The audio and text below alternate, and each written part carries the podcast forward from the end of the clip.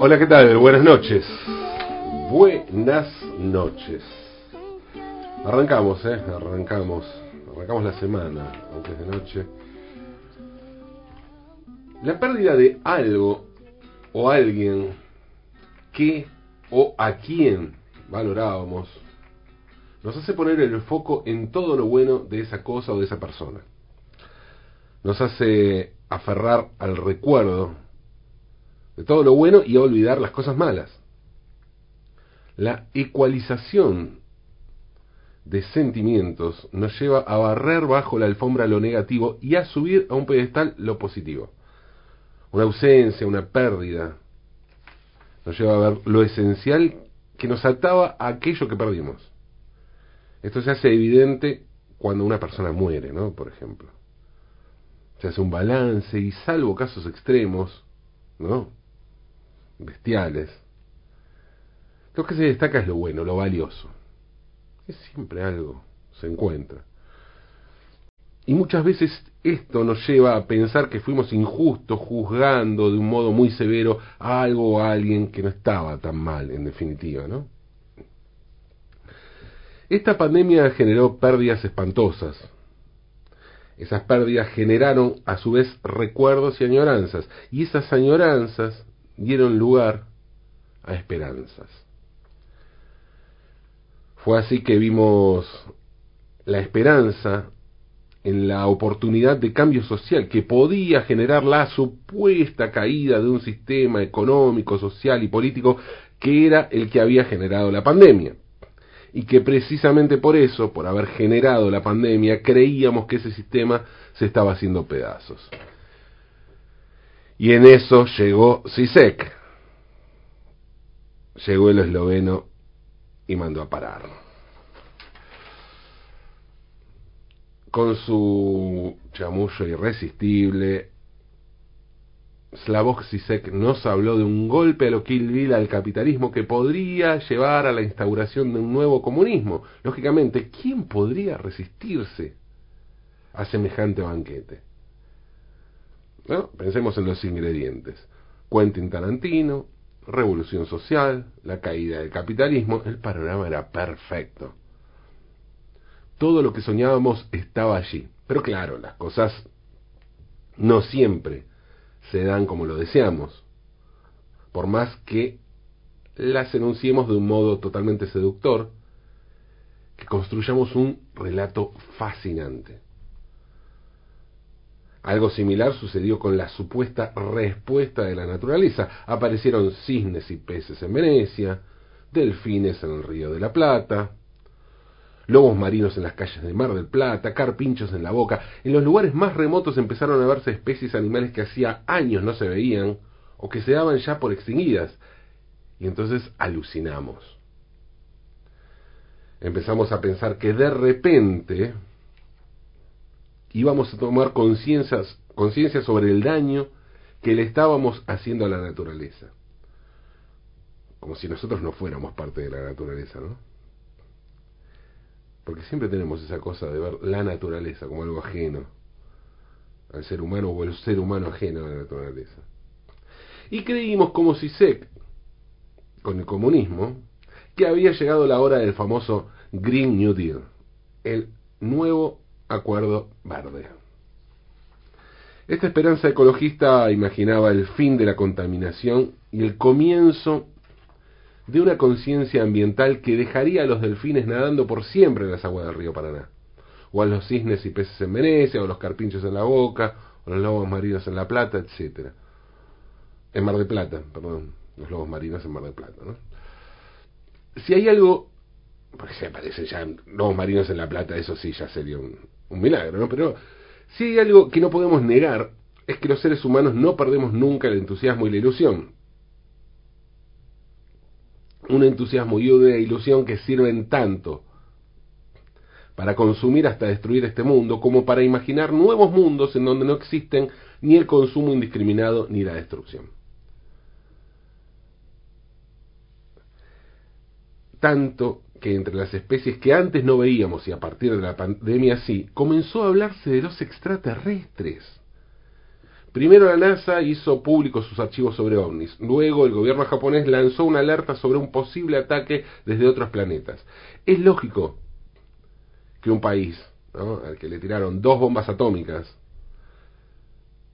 no vea en la presencia de los extraterrestres una señal de la naturaleza sobre cómo debemos convivir en el universo, sino un posible ataque planetario. En el país de Hiroshima, Nagasaki y Godzilla, todo extraterrestre es el enemigo. Luego de la presencia de extraterrestres, dio la sensación de que el siguiente paso sería hablar de dragones, minotauros, sirenas y unicornios. ¿no? Que aparecerían allí por las calles o por los ríos. Una sirena en el riachuelo, por ejemplo.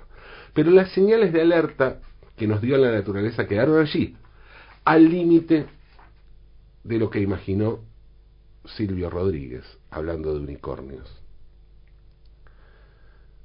y la búsqueda del cantautor cubano tuvo que esperar aún en plena pandemia. Eso sí, mientras tanto,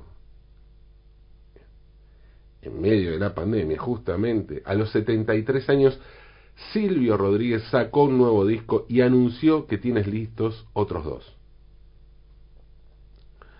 Tal vez sea este un buen momento para pensar por qué fue que Silvio Rodríguez escribió su famosa canción sobre el unicornio y pensar también en el misterio y en la cantidad de interpretaciones que tuvo la canción por parte de quienes la escucharon. Una cantidad enorme de interpretaciones como solo puede lograr algo tan poco frecuente como un unicornio azul. Silvio no recuerdo si escribió la canción a fines de 1980 o en enero del 81, más o menos fue por ahí, ¿no? El disco Unicornio se editó en 1982 y contenía el tema que le da el nombre a la canción, una canción que se llama así Unicornio, y no Unicornio Azul o Mi Unicornio Azul, el Unicornio Azul, no, Unicornio. En la contratapa de la edición cubana del disco, Silvio escribió un texto donde explica algunas cosas sobre un par de canciones de Unicornio. Entre ellas, la que da nombre al álbum. Sobre Unicornio, último tema del disco, último tema del lado B del disco, o sea, el último tema del disco, el disco Unicornio, dice Silvio Rodríguez lo siguiente. El tema que concluye este trabajo me ha proporcionado en este último año un buen montón de placeres y sorpresas. Doquiera lo mostré desencadenó un furibundo afán de hacerme saber dónde se hallaba mi unicornio perdido. Comenzaron a llegar cartas, cables y mensajes, aparecieron fotografías, libros, pegatinas, postales y dibujos de toda variedad de unicornios. Incluso recibí noticias hasta de dónde sé que jamás iría a pastar, no solo el mío, sino cualquier otro. Es extraño, pero alguna gente ve cosas donde no las hay, o lo que es peor, no pueden ver las cosas que ciertamente existen. A propósito, quiero acusar públicamente al recibo de una noticia sumamente legítima, continúa Silvio Rodríguez. Todo empezó por un amigo muy querido que tuve, el salvadoreño, un salvadoreño llamado Roque Dalton, quien además de haber sido un magnífico poeta, fue un gran revolucionario, compromiso que le hizo perder la vida cuando era combatiente clandestino. El caso es que Roque tuvo varios hijos, entre ellos Roquito, el que hace tiempo se encuentra prisionero y del que no se sabe suerte, y Juan José, que jovencito y delgado como es, fue guerrillero, herido y capturado y torturado. A este último fue a quien encontré hace poco y me contó que allá, en las montañas del Salvador, andaba con la aguerrida tropa de los humildes, trotaba un andando con la aguerrida tropa de los humildes, trotaba un caballito azul con un cuerno. Quiero agradecer la ternura y el sostén, el sostén y la esperanza de todos los que en los últimos tiempos han procurado ayudarme en la búsqueda de lo extraviado. Pero ahora les anuncio que casi casi estoy tranquilo y que, si lo desean, ya pueden parar de enviar noticias, porque al fin sé en qué parajes pasta mi unicornio. Y porque en prados semejantes ningún amor está perdido. Años después, en una entrevista que dio en Chile cuando visitó el país vecino en 2014, Silvio Rodríguez contó lo siguiente. Cuando apareció la canción, el diario El Mercurio de Chile hizo una encuesta preguntando qué era el unicornio para cada entrevistado. Isabel Parra me trajo la página y leerla fue estremecedor. Cuánta razón había en cada una de las interpretaciones. Una señora hablaba de su esposo muerto, una niñita lloraba a su cachorro perdido. Creo que descubriendo todo aquello me di cuenta de lo que había escrito. Con Unicornio sucedieron otras cosas extrañas. El disco fue editado en 1982 y el año siguiente, 1983, fue nombrado como Año Mundial del Unicornio por la UNESCO. Entonces comenzaron a aparecer libros, almanaques, agendas y hasta se hicieron peregrinaciones al Museo de los Claustros en Nueva York, donde se encuentran las cinco, los cinco famosos tapices de los unicornios. Para colmo, unos pocos meses después, un ingeniero genético inglés consiguió un cabrito con un solo cuerno en la frente. Todo eso fue y sigue siendo un gran misterio para mí. Hoy que la pandemia produjo muchos cambios en flora y fauna, pero por el momento no apareció ningún unicornio, Silvio Rodríguez dio una entrevista para promocionar su nuevo disco. La entrevista la realizó el periodista Sergio Sánchez y la publicó Página 12, el día de ayer. Allí Silvio habla sobre canciones, pandemia y esperanza. Sí, esperanza. ¿Y qué es lo que cabe esperar? Silvio responde lo siguiente. Es un mundo lo que cabe esperar, un mundo nuevo, un mundo que no renuncia a nada de lo que funda, mucho menos a sus imperfecciones, y que justo por ellas proclama su razón, su derecho, su necesidad de nacer o renacer. No creo que ese mañana lo traiga la pandemia, lo traen muchas cosas anteriores. La pandemia solo nos ha mostrado con especial claridad lo que en conjunto somos, cómo cada uno, sin excepción, está, estamos, sometido, sometidos a las mismas leyes naturales. Ese es el sentido de revelación que tiene todo esto. Esa es la enseñanza. Eso es lo que nos hará repartir o no la conmiseración, la solidaridad y también lo que se hace cada vez más claro, el egoísmo. Para Silvio la búsqueda de la libertad o la verdad se parece bastante a buscar unicornios, o al menos eso parece decir cuando afirma lo siguiente. Estamos siempre buscando verdades. Tampoco soy un obseso de la verdad, me basta que haya algunas verdades básicas que son útiles. La solidaridad es una verdad, ser capaz de ponerte al lado del otro. La compasión que nos hace verdaderamente humanos. Pero la verdad se parece a lo que escribió Eduardo Galeano sobre la utopía, citando a Fernando Birri. Sirve para caminar. La verdad es ir, es caminar, la tranquilidad, no, la intranquilidad, no conformarse. En Cuba no somos nada perfectos y uno de nuestros grandes problemas fue la idea del ya llegamos. Para algunos ahora lo único que hay que hacer es defender el poder. Ha sido espantoso porque nos ha enquistado. Todo lo que cristaliza es muerte.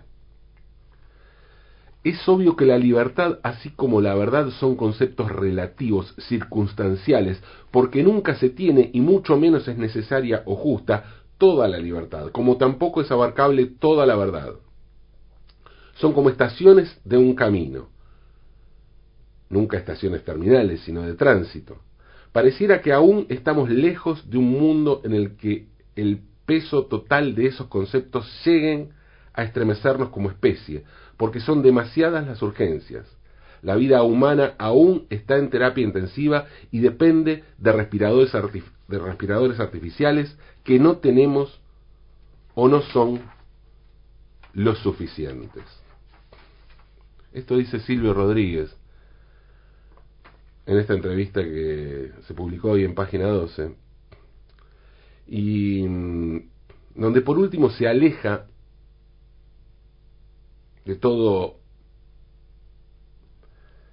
optimista, anuncio optimista, comunista, ecologista, o de deseo sobre el fin del capitalismo. Y dice lo siguiente, Silvio Rodríguez. Hay muchos pensadores de distinto calibre y tendencia reflexionando sobre lo que estamos viviendo. Yo personalmente no creo que el mundo vaya a cambiar mucho. Vamos a tratar de volver a ser nosotros para bien y para mal. Ya estamos mal acostumbrados y mal hechos, y hay muchos intereses con poder. Sí creo que es posible que todo esto nos ayude a reflexionar sobre la libertad y la transparencia. ¿Desesperanza? Sí, puede ser.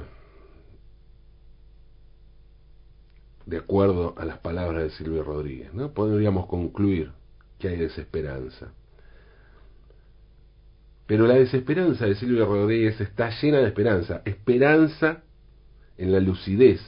Esperanza de poder pensarnos con cierta dignidad, a pesar de la destrucción y la imposibilidad de capitalizar tanto mal para intentar crear algo mejor. Suena tremendista, suena desolador, ¿para qué negarlo, no? Pero no es más que un momento imprescindible de lucidez. Una lucidez que solo por ser lucidez es al menos un poquito esperanzadora.